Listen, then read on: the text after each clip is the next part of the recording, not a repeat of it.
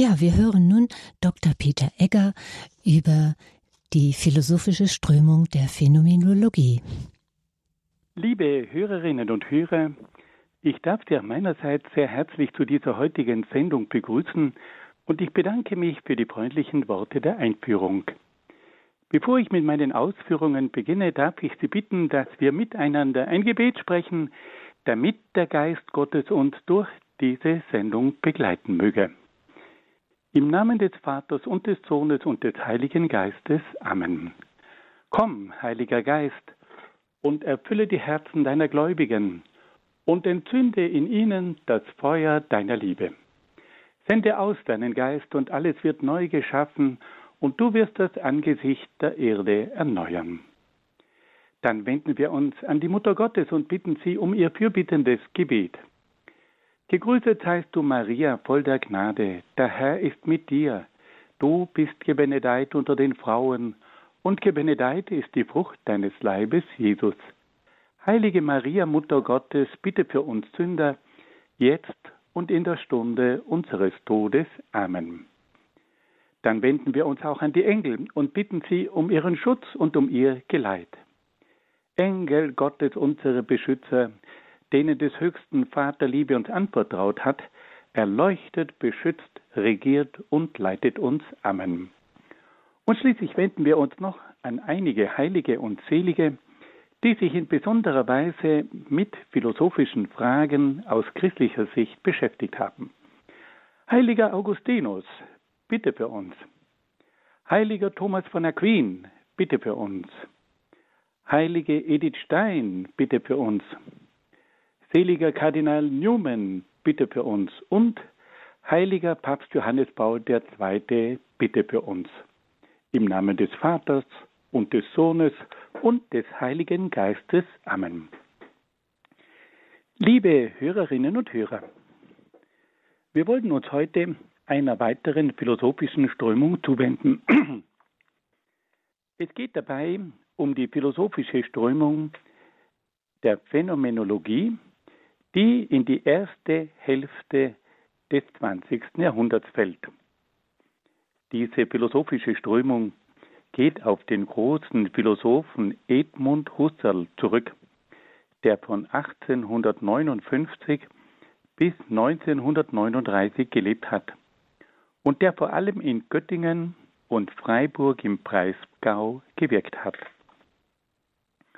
Wir wollten zunächst mit dem Namen dieser philosophischen Strömung beginnen. Der Name Phänomenologie geht auf das griechische Wort Phänomenon zurück, das wir mit dem deutschen Wort Erscheinung übersetzen können. Die Phänomenologie ist also wortwörtlich die Lehre von den Erscheinungen. Die Phänomenologie befasst sich also mit dem Studium der Erscheinungen der Dinge die man mit den Sinnesorganen wahrnehmen kann. Die Phänomenologie begnügt sich aber nicht mit den Erscheinungen der Dinge, sondern sie möchte bis zum Wesen der Dinge vorstoßen. Sie entwickelt eine eigene Erkenntnismethode, die es ihr ermöglichen soll, über die Erscheinungen der Dinge bis zu den Dingen selbst vorzustoßen. Diese Methode ist unter dem Namen phänomenologische Methode bekannt. Zum besseren Verständnis der Phänomenologie wollen wir ein konkretes Beispiel anführen. Die Phänomenologie geht vom Erscheinungsbild eines Tisches aus, wie es ihr durch die Sinnesorgane der Augen vermittelt wird. Aber sie begnügt sich nicht mit dem Erscheinungsbild des Tisches, Sie möchte wissen, was sich hinter dem Erscheinungsbild von einem Tisch verbirgt. Sie möchte durch das Erscheinungsbild des Tisches bis zum Wesen des Tisches vorstoßen. Sie möchte wissen, was der Tisch seinem Wesen nach ist. Auf diese Weise bemüht sich die Phänomenologie um die objektive Erkenntnis des Tisches. Und das, liebe Freunde, ist etwas ganz Besonderes. Weil wenn wir uns um die objektive Erkenntnis bemühen, dann bemühen wir uns um die Erkenntnis der Wahrheit. Durch die Phänomenologie kam es zur Rückbesinnung auf die ursprüngliche Aufgabe der philosophischen Erkenntnis, nämlich nach der objektiven Erkenntnis der Dinge zu streben. Bei diesem Bemühen um eine objektive Erkenntnis der Dinge ging es letztlich um die Erkenntnis der Wahrheit. Die Phänomenologie versuchte also, eine objektive Erkenntnis der Dinge zu ermöglichen und damit wieder einen Zugang zur Wahrheit zu schaffen. Durch die Phänomenologie kam es zu einer Rückbesinnung auf die objektive Erkenntnis der Dinge und damit auch auf die Erkenntnis der objektiven Wahrheit der Dinge. Die Phänomenologie stand damit im Gegensatz zu mehreren philosophischen Strömungen, die die Möglichkeit einer objektiven Erkenntnis der Dinge in Frage gestellt hatten. Da gab es zunächst die Philosophie des Rationalismus. Die Philosophie des Rationalismus hatte erklärt, dass die Erkenntnis von der Vernunft bestimmt wird und dass die Maßstäbe der Vernunft das Wesen der Dinge bestimmen. Auf diese Weise bestimmte also das Subjekt das Objekt. Eine weitere wichtige Strömung war die Philosophie des Empirismus. Der Empirismus hatte erklärt, dass die Erkenntnis auf den sinnlichen Wahrnehmungen aufbaut. Das bedeutet aber, dass die Erkenntnis auf die Erscheinungen der Dinge reduziert wird und dass es nicht möglich ist, zu einer objektiven Erkenntnis der Dinge zu gelangen. Und schließlich hat die Philosophie des Idealismus erklärt, dass die Erkenntnis der Dinge von den Ideen des Subjekts abhängt. Die Ideen des Subjekts sind der Maßstab jeder Erkenntnis und bestimmen die Erkenntnis der Dinge. Auf diese Weise haben also die Philosophie des Rationalismus, des Empirismus und des Idealismus die Möglichkeit einer objektiven Erkenntnis und damit die Erkenntnis der Wahrheit in Frage gestellt. Und nun trat die Philosophie der Phänomenologie auf den Plan und bemühte sich um eine objektive Erkenntnis und damit um die Erkenntnis der Wahrheit. Diese Erkenntnis sollte nicht mehr von den Maßstäben der Vernunft, von den sinnlichen Wahrnehmungen und von den Ideen des Menschen bestimmt werden. Die Erkenntnis sollte vielmehr von den Dingen ausgehen und vom Objekt bestimmt werden. Um noch einmal auf unser Beispiel vom Tisch zurückzukommen. Die Erkenntnis des Tisches sollte also nicht von den Maßstäben der Vernunft oder von den sinnlichen Wahrnehmungen der Sinnesorgane oder von den Ideen des Subjekts ausgehen. Vielmehr sollte die Erkenntnis des Tisches vom Tisch selbst ausgehen. Der Tisch selbst sollte also das Maß für die Erkenntnis des Tisches sein. Durch die Philosophie der Phänomenologie kam es also zu einer Rückbesinnung auf die Dinge. Der Ruf dieser Philosophie lautete daher zurück zu den Dingen. Auf diese Weise aber kam es nun zu einer Philosophie, die sich darum bemühte, nach der objektiven Wahrheit zu suchen. Es stellt sich nun die Frage, wie die Phänomenologie versucht hat, an die Dinge bzw. an das Objekt heranzukommen. Die Phänomenologie hat dazu eine eigene Erkenntnismethode entwickelt, die es ermöglichen sollte, über die Erscheinungen direkt an die Dinge heranzukommen.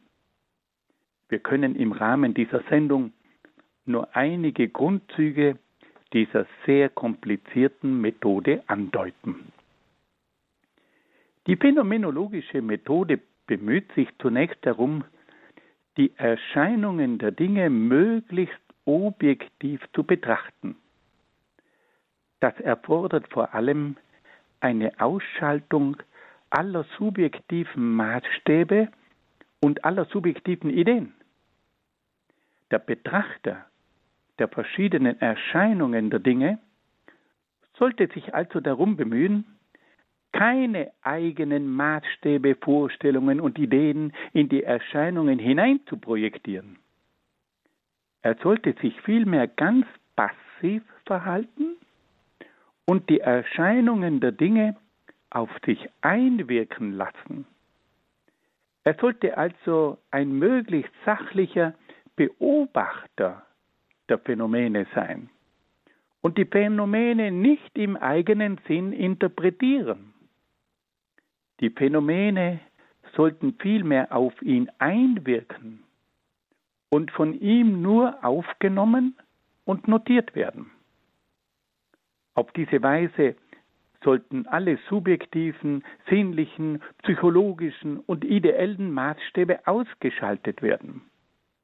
Es sollte nur noch die objektive Wirklichkeit der Dinge übrig bleiben. Ein weiterer Schritt der phänomenologischen Methode ist dann die sogenannte Wesensschau der Dinge. Die Wesensschau bemüht sich darum, die Idee zu erkennen, die sich hinter der Erscheinung einer Sache verbirgt. Um wieder bei unserem Beispiel vom Tisch zu bleiben. Die Wesensschau bemüht sich darum, die Idee des Tisches zu erkennen, die sich hinter der Erscheinung des Tisches verbirgt. Wenn es dem Betrachter des Tisches gelingt, die Idee des Tisches zu erfassen, dann hat er nämlich das Wesen des Tisches erkannt. Wenn der Betrachter die Idee erkennt, die einem Tisch zugrunde liegt, dann hat er das Wesen des Tisches erkannt und verstanden. Oder bringen wir noch ein weiteres Beispiel. Wenn jemand vor einem Auto steht, dann hat er die Erscheinung, das Bild von einem Auto. Aber damit er jetzt versteht, was sich hinter diesem Bild von dem Auto verbirgt, muss er kapieren, welche Idee in diesem Auto steckt. Wenn er verstanden hat, welche Ideen hinter einem Motor stehen, welche Ideen hinter einer Windschutzscheibe stehen und welche Ideen hinter einer bestimmten Karosserie stehen, dann hat er das Wesen von dem Auto kapiert. Und dann hat er das Auto verstanden. Also er darf nicht nur das Bild von dem Auto anschauen, er muss sich die Frage stellen, ja, welche Ideen sind denn in dem Auto drin? Was hat sich denn der Ingenieur gedacht, der dieses Auto geplant hat? Und in dem Moment, wo er die Idee von diesem Auto kapiert, von diesem Porsche 911, kapiert er auch den Porsche. Und auf diese Art und Weise kommt es also darauf an, dass wir von diesem prächtigen Bild von dem Porsche 911 vorstoßen bis zur Idee von diesem Porsche 911, weil dann haben wir nicht nur ein Bild von dem Porsche, sondern dann haben wir das Wesen von dem Porsche 911 kapiert und wir haben ihn verstanden. Also es kommt darauf an, dass wir nicht nur ein Bild sehen, sondern dass wir mit unserem geistigen Auge die Ideen sehen, die hinter diesem Bild stecken. Jetzt schauen wir weiter. Diese Erkenntnismethode erinnert in einem gewissen Sinn an die Erkenntnislehre von Platon. Wir alle kennen den großen Platon, der vor 427 bis 347 vor Christus gelebt hat. Auch Platon hatte gelehrt, dass sich in den materiellen Dingen eine Idee verbirgt, die den Dingen zugrunde liegt. Wenn es dem Betrachter gelingt, die Idee zu entdecken, die sich in einem materiellen Ding verbirgt, dann gelangt er damit zur Erkenntnis des Dinges. Wenn es also dem Betrachter gelingt, die Idee des Tisches oder des Porsche 911 zu begreifen, dann kann er damit das Wesen des Tisches bzw. das Wesen von dem Porsche 911 erkennen. Es stellt sich nun noch die entscheidende Frage, wie es zur Erkenntnis der Idee kommen kann, die sich in einem Ding verbirgt. Die Erkenntnis der Idee, die sich in einem Ding verbirgt, baut auf der Erkenntnis von bestimmten Eigenschaften und Merkmalen auf, die sich in einem Ding entdecken lassen. Durch die Erkenntnis von bestimmten Eigenschaften und Merkmalen eines Dinges kann der Betrachter die Idee entdecken, die einem Ding zugrunde liegt. Also, wenn wir einen Tisch sehen, dann können wir feststellen, dass wir ganz bestimmte Eigenschaften und Merkmale von dem Tisch beobachten können. Und aufgrund dieser Eigenschaften und Merkmale, die wir feststellen können, verstehen wir dann die Idee von dem Tisch, die hinter dem Bild vom Tisch steht. Und das gleiche gilt auch für unseren Porsche 911. Wenn wir den anschauen, dann beobachten wir ganz bestimmte Eigenschaften und Merkmale und dann sagen wir gleich, ah, das ist ein Porsche 911. Und aufgrund dieser Merkmale und Eigenschaften, die wir beobachten können, können wir dann auch die Ideen kapieren, die hinter diesem Bild von diesem Porsche stehen. Und auf diese Art und Weise können wir mit Hilfe der Eigenschaften und Merkmale, die wir feststellen können, die Ideen kapieren, die den Porsche 911 ausmachen. Und auf diese Art und Weise begreifen wir das Wesen vom Porsche 911. Zusammenfassend können wir sagen, dass die Erkenntnismethode der Phänomenologie danach strebt, die Ideen in den Erscheinungen der Dinge zu erkennen und damit das Wesen der Dinge zu erfassen. Die Erkenntnismethode der Phänomenologie ist also das genaue Gegenteil der früheren Erkenntnismethoden. Sie legt nicht die Ideen des Menschen in die Dinge hinein, sondern holt die Ideen aus den Dingen heraus. Wir legen also nicht unsere Ideen in den Porsche 911 hinein, sondern wir holen die Ideen, die in dem Porsche 911 drinnen sind, heraus. Auf diese Weise geht also die phänomenologische Erkenntnismethode nicht vom Subjekt, sondern vom Objekt aus. Auf diese Weise war es nun wieder möglich, nach einer objektiven Erkenntnis und damit nach einer Erkenntnis der Wahrheit zu streben.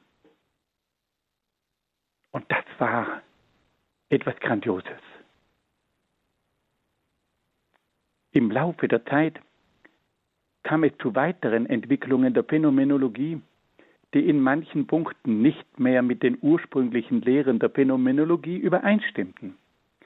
Dennoch hat die Lehre der Phänomenologie einen großen Einfluss auf die europäische Philosophie ausgeübt. Die phänomenologische Methode wurde bald auf die verschiedensten Bereiche angewendet. Zu diesen Bereichen gehörten vor allem die Anthropologie, also die Lehre über den Menschen, und die Ethik. Es war vor allem der deutsche Philosoph Max Scheler, der sich darum bemüht hat, die phänomenologische Methode auf die Lehre vom Menschen und auf die Ethik anzuwenden.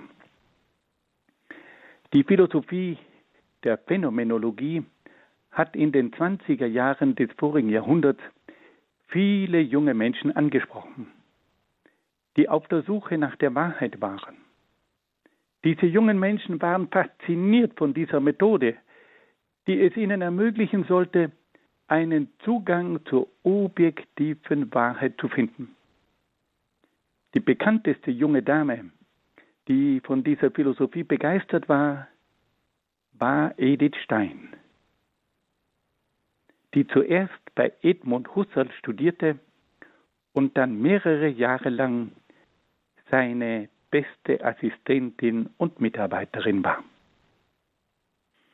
Fassen wir das noch einmal ganz kurz zusammen. Bei der Philosophie der Phänomenologie geht es darum, dass sich in der ersten Hälfte des 20. Jahrhunderts eine Philosophie entwickelt hat, die sich mit den Erscheinungen der Dinge beschäftigt hat. Man wollte also die verschiedenen Erscheinungen der Dinge ergründen. Aber das eigentliche Ziel waren nicht die Erscheinungen der Dinge, sondern die Dinge selbst. Und damit wollte man also zu den Dingen vorstoßen. Und das bedeutete letztlich, dass man zu den Objekten vorstoßen wollte und damit eine objektive Erkenntnis anstrebte. Und das war in der damaligen Zeit fast eine Revolution, weil nämlich die vorangehenden großen philosophischen Strömungen erklärt hatten, dass es eigentlich keine objektive Erkenntnis geben könne. Diese Strömungen hatten damit den Zugang auch zu einer wahren Erkenntnis verbaut. So gab es etwa die Philosophie des Rationalismus, die behauptete, dass die Vernunft und die Gesetze der Vernunft bestimmen, was ein Ding sei. Und auf diese Art und Weise hat also das Subjekt das Objekt bestimmt. Dann gab es die Philosophie des Empirismus, die davon ausging, dass die Erkenntnis mit den sinnlichen Wahrnehmungen beginnt. Aber eine Wahrnehmung ist noch nicht das Ding an sich. Eine Wahrnehmung ist immer nur ein Bild. Und man weiß dann nie, ob das Bild mit dem Ding an sich übereinstimmt. Und auf diese Art und Weise war es wieder unmöglich, einen Zugang zu den Dingen und damit zu einer objektiven Erkenntnis zu gelangen. Und schließlich gab es dann noch die dritte große philosophische Strömung des Idealismus, die davon ausging, dass die Welt letztlich eine Idee des Menschen sei und dass die Erkenntnis immer von den Ideen des Menschen geprägt sei. Aber wenn die Erkenntnis von den Ideen des Menschen bestimmt wird, dann ist das noch lange keine objektive Erkenntnis. Es ist dann eine Idee, die der Mensch in die Wirklichkeit hineinlegt, aber nicht eine Erkenntnis, die vom Ding als solchen ausgeht. Und da kommt nun die Phänomenologie und sagt, wir möchten wieder zurück zu den Dingen. Wir begnügen uns nicht mit der Erkenntnis innerhalb der Vernunft. Wir begnügen uns nicht mit sinnlichen Wahrnehmungen, und wir begnügen uns nicht einfach mit Ideen, die sich der Mensch von der Welt macht. Wir möchten wissen, wie die Welt als solche ist. Wir möchten eine Erkenntnis, die vom Objekt ausgeht. Und da hat nun die Phänomenologie eine eigene Methode entwickelt, die sogenannte phänomenologische Methode. Und die beruhte auf zwei Schritten. Der erste Schritt bestand darin, dass man versucht hat, bei der Erkenntnis der Dinge möglichst alle subjektiven Faktoren wegzulassen. Der Mensch sollte also die Dinge rein sachlich betrachten. Er sollte nicht seine eigenen Maßstäbe hineinprojektieren in die Dinge. Er sollte nicht nur von seinen Sinnesorganen abhängig sein. Er sollte auch nicht seine eigenen psychologischen und subjektiven Ideen hineinlegen in die Dinge. Alles das muss er beiseite lassen, um nur noch die Dinge als solche auf sich einwirken zu lassen. Das war die große Forderung. Also weg, wenn man das einmal einfach ausdrückt, ausdrückt weg mit allen Vorurteilen, die eigenen Urteile, die Vorurteile, die eigenen Ideen, die psychologischen Einflüsse und das alles sollte beseitigt werden, dass nur mehr das Ding als solches übrig blieb. Der Betrachter sollte gewissermaßen passiv sein und die Dinge auf sich einwirken lassen. Er sollte sie nur aufnehmen und notieren, was er aufnahm. Und der zweite Schritt bestand dann darin, dass man sich um die Wesensschau bemühte. Man wollte also das Wesen der Dinge erfassen. Und wie macht man das? Indem man versuchte, die Ideen zu erfassen, die sich in dieser Erscheinung der Dinge offenbarte. Wenn man also einen Gegenstand anschaut, dann muss man sich die Frage stellen, was offenbart mir denn dieser Gegenstand? Um noch einmal zurückzukommen, wir betrachten einen Porsche 911. Und da betrachten wir diesen Wagen und auf einmal offenbart sich in diesem Bild von diesem Porsche 911 eine Anzahl von bestimmten Ideen. Und dadurch, dass ich jetzt die Ideen aufnehme, die sich in diesem Wagen offenbar, aus diesem Wagen heraus, aus dem Bild von dem Wagen offenbaren, erkenne ich jetzt das Wesen von diesem Wagen. Ich nehme die Ideen auf, die sich mir in diesem Bild offenbaren und erkenne über die Ideen das Wesen von diesem Wagen und damit kann ich jetzt den Wagen als solchen erkennen. Und das ist jetzt der Wagen, wie er wirklich ist, das ist jetzt nicht meine Interpretation. Und auf diese Art und Weise kommt es also durch diese zwei Schritte, dass man zunächst einmal alle Vorurteile weglässt und dass man zum Zweiten sich die Frage stellt, welche Ideen offenbaren sich denn in diesem Bild? dann komme ich damit zu einer objektiven Wesensschau. Und so kann ich nun plötzlich die Dinge als solche erkennen. Und damit war nun der Zugang zur objektiven Erkenntnis offen. Es war wieder möglich, die Wahrheit zu erkennen. Und diese phänomenologische Methode wurde dann auf verschiedenste Bereiche angewendet und hat zu einer großen Trendwende geführt man hat nun den Menschen versucht, objektiv zu sehen.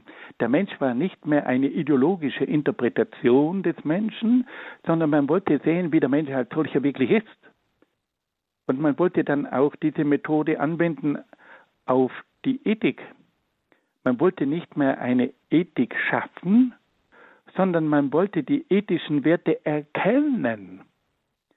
Es ging also nicht mehr um eine subjektive Moral, die vom Menschen geschaffen wird, sondern um eine objektive Moral, die vom Menschen erkannt wird. Und der Ausgangspunkt war nicht mehr das Subjekt, sondern waren die moralischen Werte, waren objektive Maßstäbe, die jetzt plötzlich wieder in der Moral Gültigkeit fanden, während es vorher nur eine Moral gab, die vom Menschen und seinen Ideen festgelegt wurde. Nun hören wir ein wenig Musik.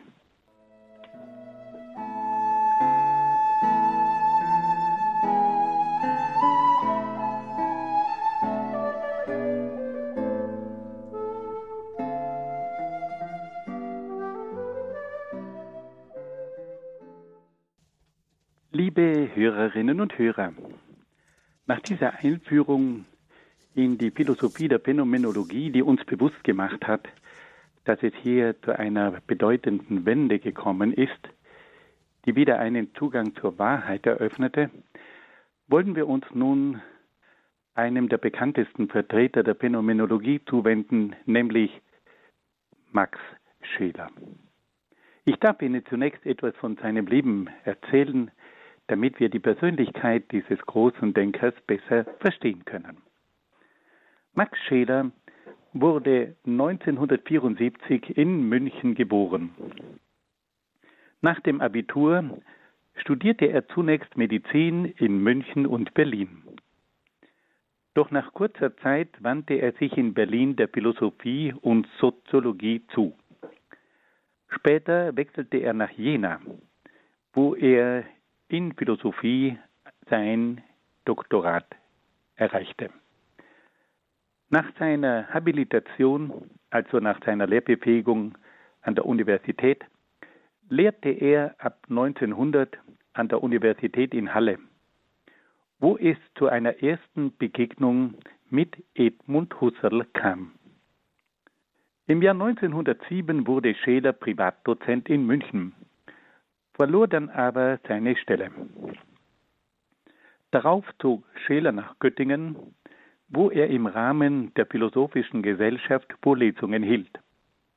Im Kreis der Phänomenologen, die sich um Husserl gebildet hatten, begann Scheler seine phänomenologische Philosophie zu entfalten. Ab dem Jahr 1911 erfolgten erste Veröffentlichungen.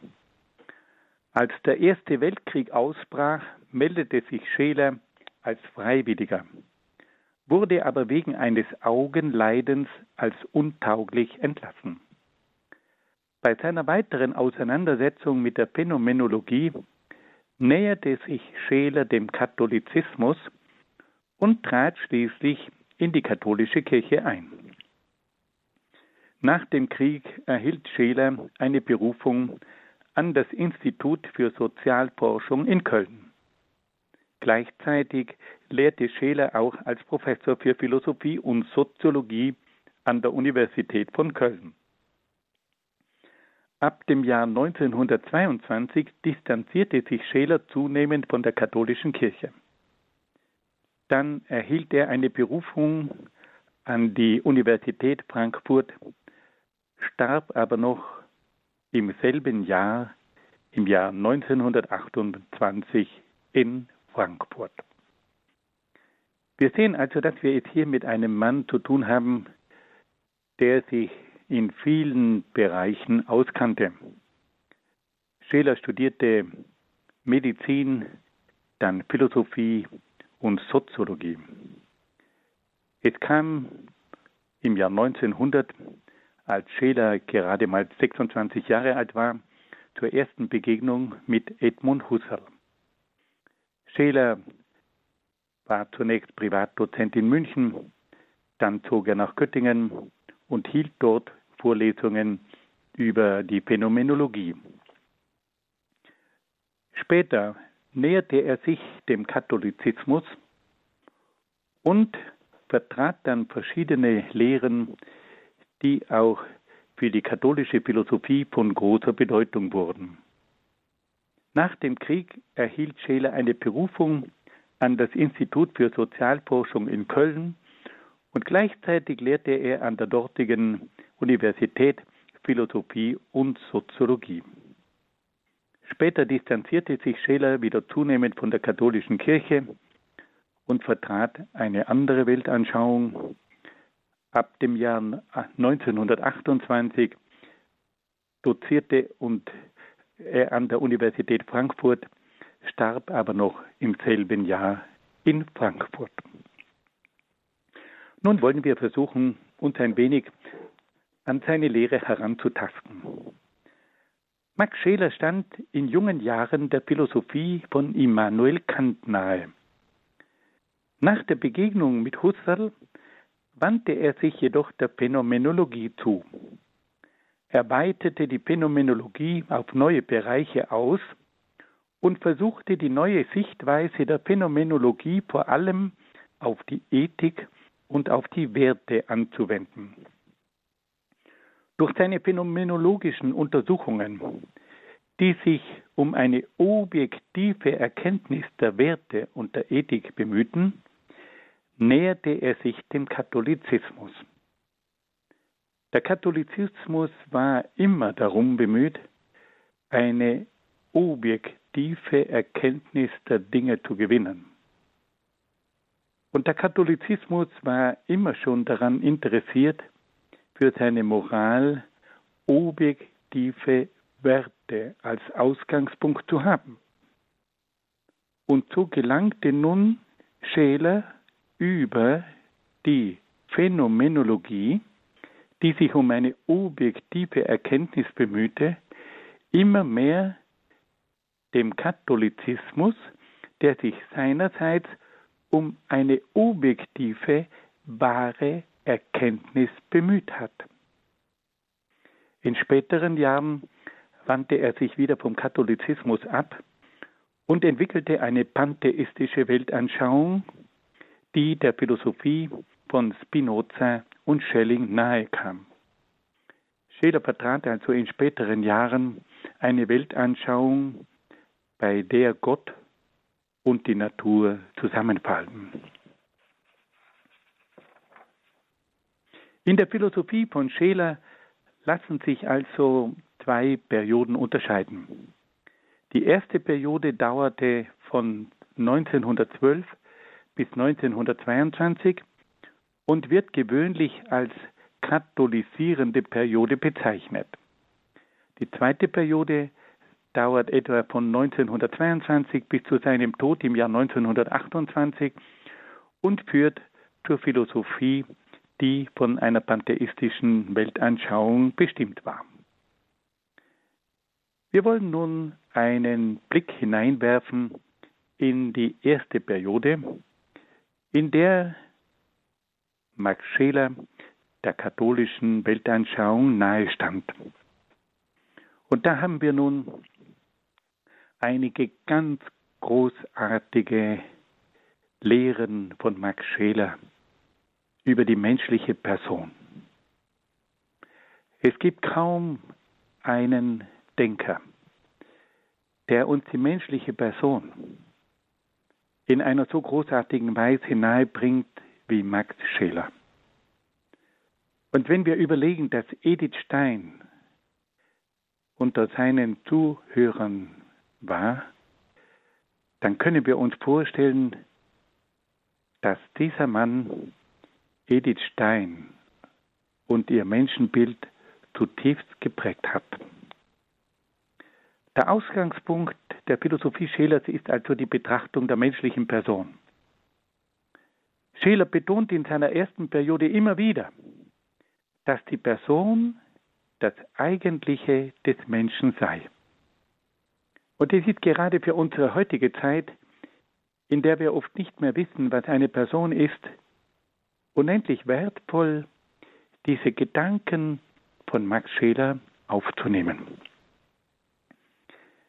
Max Scheler stellt zunächst fest, dass das Personsein des Menschen die Voraussetzung dafür ist, dass die vielen Akte des Menschen zu einer Einheit zusammengefasst werden können. Wenn ein Mensch zum Beispiel trotz der verschiedenen Funktionen des Sehens, des Hörens, des Riechens einen einheitlichen Gegenstand erkennen kann, so geht das auf die Person zurück, die imstande ist, die verschiedenen Funktionen zu einer Einheit zusammenzufassen. Max Scheler sagt also, der Mensch würde in verschiedenste einzelne Tätigkeiten zerfallen, wenn es nicht die Person gäbe, die alle diese Dinge in eine Einheit zusammenfasst. Die Person ist also die Größe, die alle verschiedenen Erkenntnisse, Gefühle, Beziehungen und so zu einer Einheit zusammenfasst. Die Person ist also die Größe, die eine Einheit stiftet. Damit der Mensch nicht in vielerlei Dinge zerfällt. Und so sagt also Max Scheler, die Person ist die Einheitssubstanz.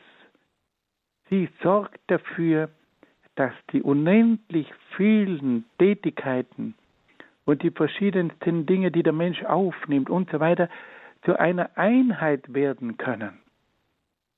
Dass die Gedanken, die Gefühle, die Anregungen, alles, was um den Menschen herum geschieht, ihn nicht in ein Chaos stürzt, sondern dass er das alles zusammenfassen kann und dass das eine Einheit ist, das ist die erste Aufgabe der menschlichen Person.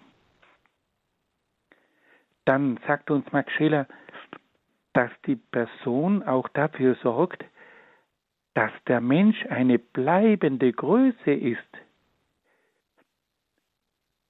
Der Mensch erfährt in allen Veränderungen des Lebens, dass er immer derselbe ist.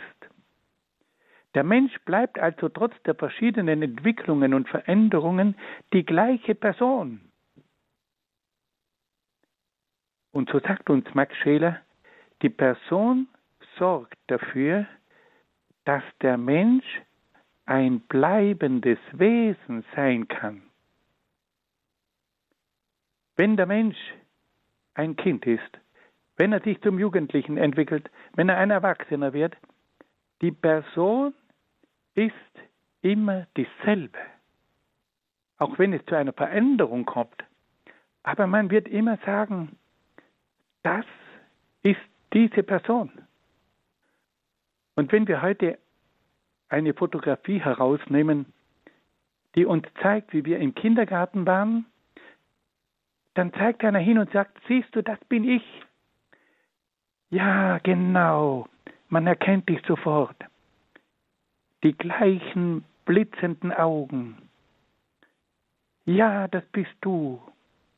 Also man sieht, dass die Person dafür sorgt, dass der Mensch trotz seiner ständigen Veränderungen im Laufe seines Lebens immer die gleiche Person ist. Sie entwickelt sich, sie entfaltet sich, aber es ist immer diese Person. Gleichzeitig, sagt aber Max Scheler, ist die Person auch eine dynamische Größe, die sich im Lauf des Lebens verändert und daher auch wachsen und reifen kann. Also die Person sorgt einmal dafür, dass der Mensch eine bleibende Größe ist und dass er gleichzeitig auch eine dynamische Größe ist. Er bleibt immer dasselbe.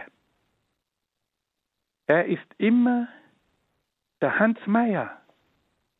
Und gleichzeitig ist die Person aber auch eine dynamische Größe, die sich entwickelt. Und dieser Hans Meyer, der entwickelt sich und entfaltet sich, der wächst und der reift. In der Person des Menschen verbinden sich also Bleibendes und Veränderliches.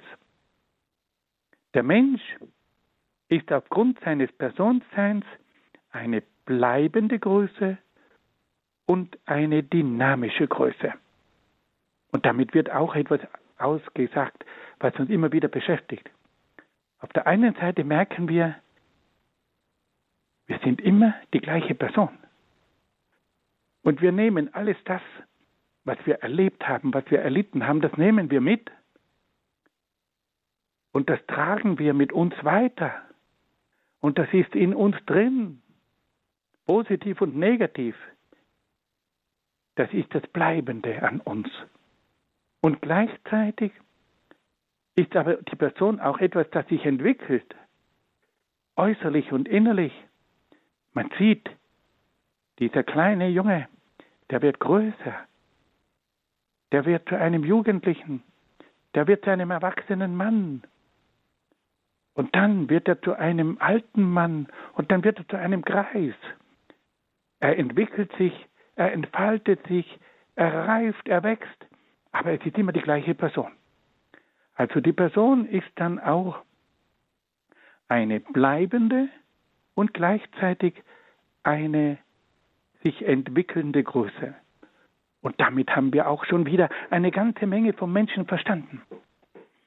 Und dann sagt uns Max Schiller noch etwas ganz Wichtiges.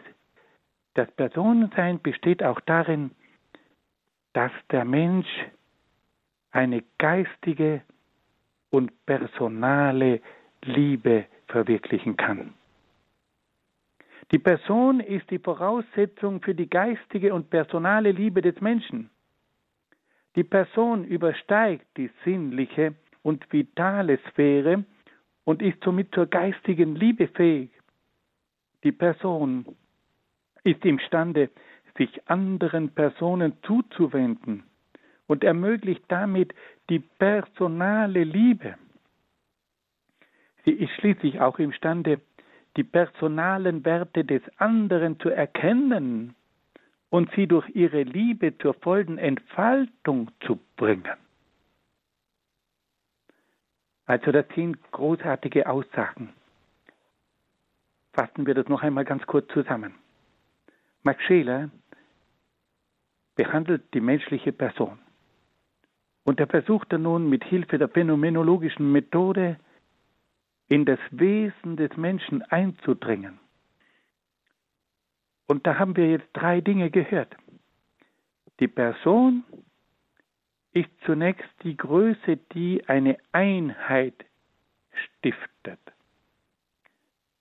Wenn ein Mensch trotz der verschiedenen Funktionen des Sehens, des Hörens und Riechens einen einheitlichen Gegenstand erkennen kann, so geht das auf die einheitsstiftende Tätigkeit der Person zurück. Die Person kann alle verschiedenen Dinge, die von ihr ausgehen und auf sie zukommen, in eine Einheit zusammenfassen. Die Person ist also zunächst einmal dafür zuständig, dass der Mensch eine Einheit und eine Ganzheit ist. Dann ist die Person auch die Grundlage dafür, dass der Mensch eine bleibende Größe ist obwohl er sich ständig verändert und so weiter, bleibt er im Grunde genommen dieselbe Person. Aber gleichzeitig ist die Person auch die Voraussetzung dafür, dass der Mensch sich entwickeln kann. Die Person ist also die bleibende Größe und gleichzeitig auch die dynamische Größe des Menschen. Und schließlich ist dann die Person auch die Voraussetzung für die geistige und personale Liebe. Die Person des Menschen übersteigt die sinnliche und vitale Sphäre und ist somit zur geistigen Liebe fähig. Die Person ist imstande, sich anderen Personen zuzuwenden und ermöglicht damit die personale Liebe. Und hier macht uns Schiller aufmerksam, dass gerade das Geistige des Menschen das Typische ist und dass gerade durch diesen Geist der Mensch zur Person wird. Und damit übersteigt der Mensch auch das Tier. Der Mensch hat Geist und durch den Geist wird er zur Person. Und als geistige Person ist er fähig zur Liebe, zu einer personalen Liebe. Das sind ganz großartige Aussagen über den Menschen. Gehen wir noch ein bisschen weiter. Wie verwirklicht sich die Person? Die Person verwirklicht sich im Streben nach Werten. Und je höher die Werte sind, nach denen die Person strebt, desto mehr entfaltet sich die Person. So ermöglicht das personale Streben nach geistigen und heiligen Werten die Verwirklichung einer geistigen und heiligen Person. Liebe Freunde, das ist eine gewaltige Aussage. Die Person verwirklicht sich im Streben nach Werten. Und zwar geht es hier um geistige und heilige Werte. Dort, wo sich der Mensch um das Geistige bemüht, wo er sich um Kultur bemüht, wo er sich um Ethik bemüht, dort wo er sich um Liebe bemüht, dort wo er sich um Heiligkeit bemüht, dort entfaltet sich die Person. und wird zu einer geistigen und heiligen Person. Und dann sagt uns Max Scheler noch, dass die Person des Menschen auch die Voraussetzung für die Verbindung mit der Person Gottes ist. Die geistige Person des Menschen kann sich der geistigen Person Gottes zuwenden und erfährt in der absoluten Person Gottes ihre letzte Erfüllung und Geborgenheit. Hier werden uns Dinge bewusst gemacht, die einfach unglaublich nachdenklich stimmen, aber uns auch glücklich machen. Es wird uns zum ersten Mal, nicht zum ersten Mal, aber in einer vertieften Weise gezeigt, was eigentlich der Mensch ist. Der Mensch ist eine Person.